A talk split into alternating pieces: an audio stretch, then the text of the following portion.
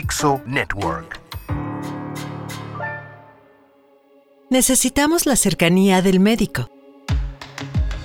Ante cualquier duda, una clara respuesta de tu doctor de confianza. Pregúntale al doctor Paco Moreno. Hola, es un gusto estar con ustedes nuevamente en este podcast. Hashtag Pregúntale al doctor Paco Moreno, donde resolvemos tus dudas, tus inquietudes, las preguntas de las infecciones, la pandemia, todas estas situaciones que nos tienen hoy preocupados y que queremos saber al respecto para cuidarnos nosotros y cuidar a los que nos rodean. Recuerda que la mejor medicina es la medicina preventiva y la primera parte de la medicina preventiva es conocer de estas enfermedades. Así es que un gusto de recibir tus preguntas, no dejes de escucharlas y nos seguiremos escuchando. Todos tenemos dudas y es momento de resolverlas. ¿Qué es lo que se dice? Mighty Gallareta. ¿Usted recomienda ya el uso de la vacuna bivalente en niños como refuerzo? Mighty, primero dos situaciones aquí importantes. La vacuna de variantes ha sido solamente aprobada para mayores de 12 años. Es muy probable que en los próximos eh, semanas se apruebe ya esa vacuna bivalente para eh, los grupos de edad entre 5 y 12 años y entre 6 meses y 4 años. Recuerda que esto se hace porque la dosis que se les aplica a estos grupos de edad es diferente. Eh, si tu niño, si tu, la persona que quieres vacunar tiene de 12 años en adelante, ya puedes acudir desafortunadamente a los Estados Unidos, porque aquí en México no hay, y aplicarle esa vacuna bivalente.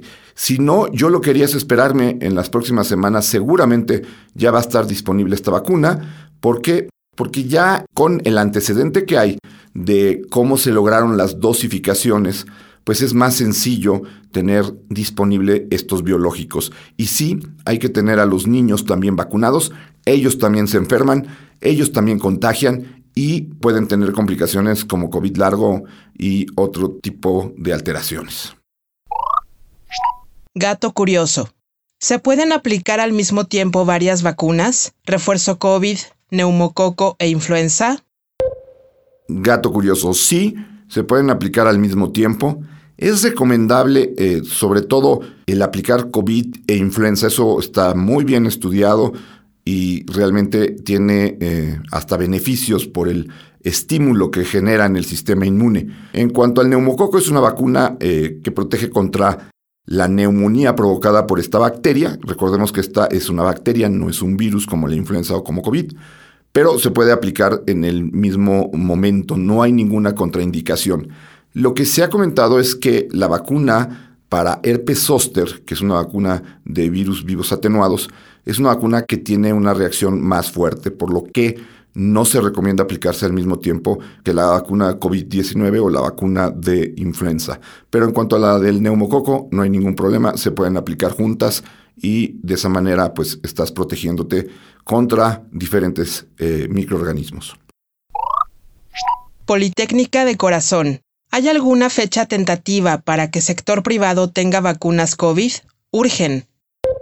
Politécnica, no podría estar en más eh, acuerdo contigo. Yo creo que es urgente que las vacunas dejen de ser manejadas en una forma monopolizada por el gobierno, porque lo que está sucediendo es que tenemos un retraso en la vacunación a todos niveles, en personas que no han recibido sus refuerzos después de seis meses y tienen más de 50 años, personas que pues ya tienen prácticamente un año sin haber recibido una vacuna.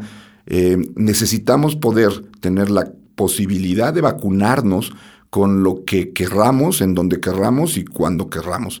Y esto no se ha logrado y no se va a lograr hasta que el gobierno no quite este candado que ya a estas alturas resulta absurdo. Eh, la forma de manifestarnos creo que es pidiéndole a las autoridades de que se liberen las vacunas. De todas maneras, las vacunas se compran con nuestros impuestos. Entonces estamos comprando las vacunas y sería de igual forma, nada más que entonces tú tenías antes la incapacidad de decidir cuál, ahora tendrías la capacidad de decir cuál es la que quieres y cuándo la quieres. Exordialex. Long COVID. ¿Qué tratamientos hay? Exordiales. Primero hay que partir de la base que long COVID incluye una gran cantidad de síntomas y también incluye una alteración que puede ocurrir en diferentes partes de tu cuerpo. ¿A qué voy? Hay gente que lo que tiene son datos de eh, secuelas de una enfermedad respiratoria muy severa. Y entonces ahí los tratamientos son más enfocados a rehabilitar la capacidad eh, respiratoria del individuo que está sufriendo el long COVID. Hay otras personas que lo que tienen es una fatiga extrema o datos de disautonomía. Cada vez aprendemos más sobre este trastorno que desafortunadamente pues es un problema de salud pública. Eh, hay estudios que demuestran que 10% de las personas que tienen COVID desarrollan alguna forma de COVID largo. Y si hablamos de que ya hay prácticamente 700 millones de casos de COVID en el mundo registrados, pues estaríamos hablando que al menos hay 70 millones de casos de COVID largo por simple matemática. Entonces hay que primero conocer cuál es el tipo de COVID largo que está presentando la persona y en base a eso ya hay ciertos tratamientos, la mayor parte de los cuales consisten en rehabilitación, tanto del sistema nervioso como del aparato eh, cardiopulmonar, para que la persona recupere eso que se dañó durante el COVID. Vamos a ir aprendiendo más conforme vaya pasando el tiempo, pero eh, esto también nos ha permitido aprender más y tener mejores opciones de tratamiento, mejores opciones de manejo para las personas que desafortunadamente están padeciendo de esta situación. Inmuebles. ¿Hay vacuna de influenza que no sea cultivada en huevo? Tengo alergia. Eh, es una muy buena pregunta, Inmuebles, y sí hay. Eh, la cuestión aquí es, es una vacuna eh, que se aplica en forma intranasal y desafortunadamente no la tenemos disponible en México. Sé que se puede pedir a través de ciertos organismos en donde tú demuestres o tengas una carta que diga que tienes este tipo de alergia y se consigue la vacuna. Es una vacuna más cara, por supuesto, pero eh, sí está disponible, está disponible en los Estados Unidos. También ahí necesitas tener una receta que eh, avale el que necesitas o que requieres esa forma de vacuna por la alergia que tienes. Pero la respuesta es sí. Eh, la complicación es que en México ahorita la situación para adquirir medicamentos y vacunas pues está pasando por uno de los peores momentos de su historia. Entonces, eh, habría que buscar las formas para lograr que estés vacunado eh, con esta vacuna nasal. Sergio Carranza. Vacuna del refuerzo de la cuarta dosis. ¿Es la misma aquí en México que en Estados Unidos? Sergio, no, la vacuna de refuerzo que ya se está aplicando en los Estados Unidos es la que llamamos bivalente, la que tiene dos variantes, la variante original y la variante eh, Omicron, que es pues, la última variante grande que se ha estudiado como una variante de preocupación.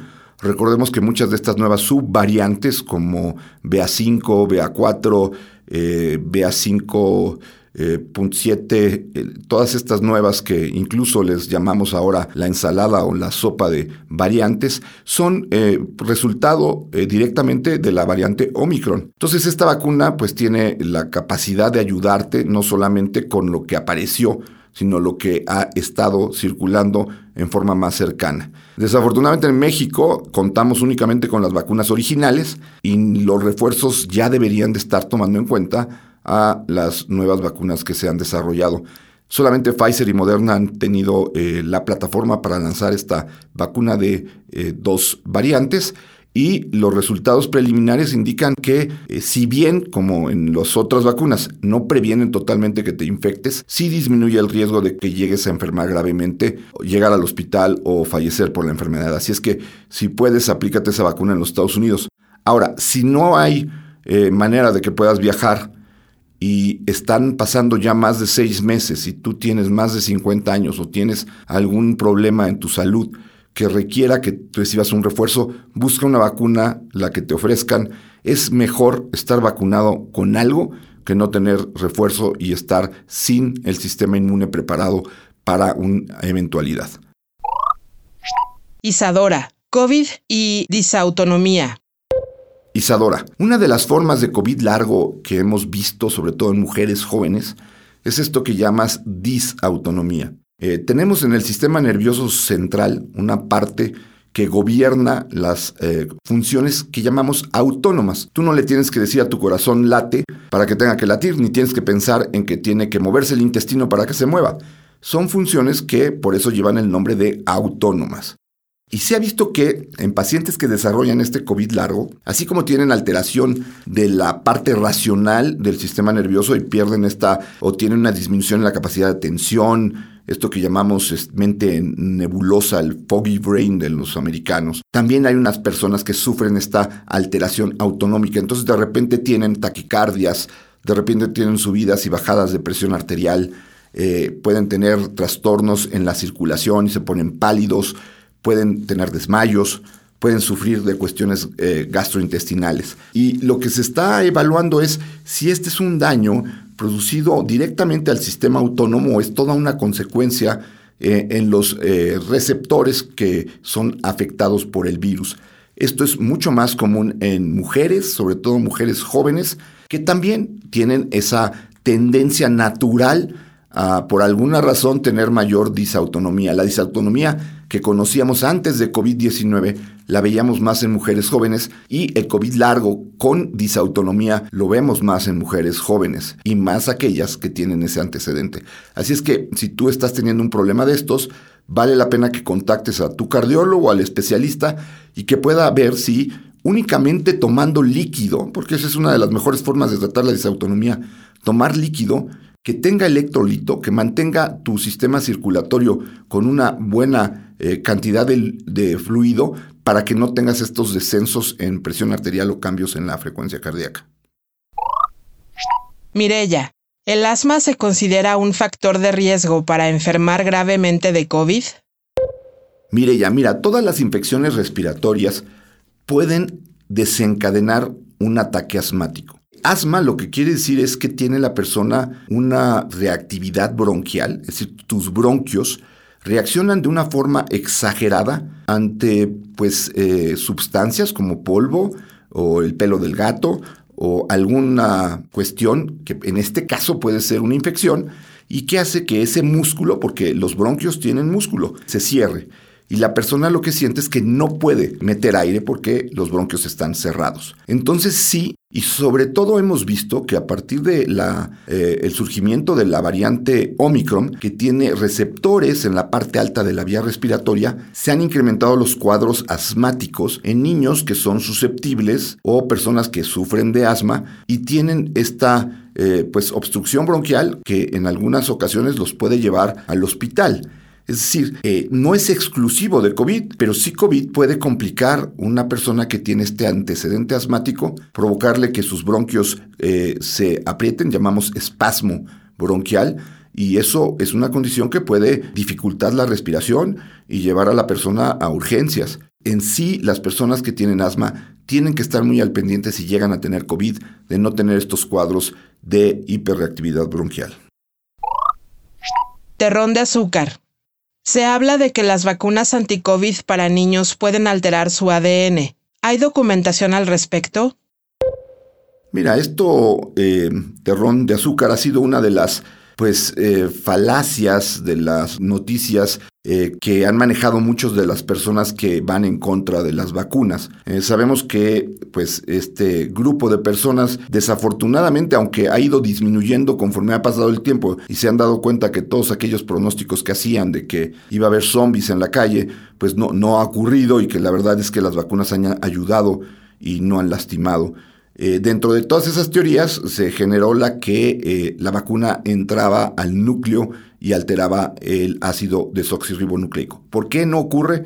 Porque la vacuna está hecha de ácido ribonucleico y el ácido ribonucleico se origina del ácido desoxirribonucleico, no al revés. Así es que si tú vas a recibir una vacuna, si estás pensando vacunar a tus hijos, no tengas ningún miedo eh, ya se han vacunado millones y millones de niños, no hay ningún problema, no va a generar ninguna alteración. Estas vacunas son muy seguras, no tengas miedo, aplícalas. Cecilia Salmón.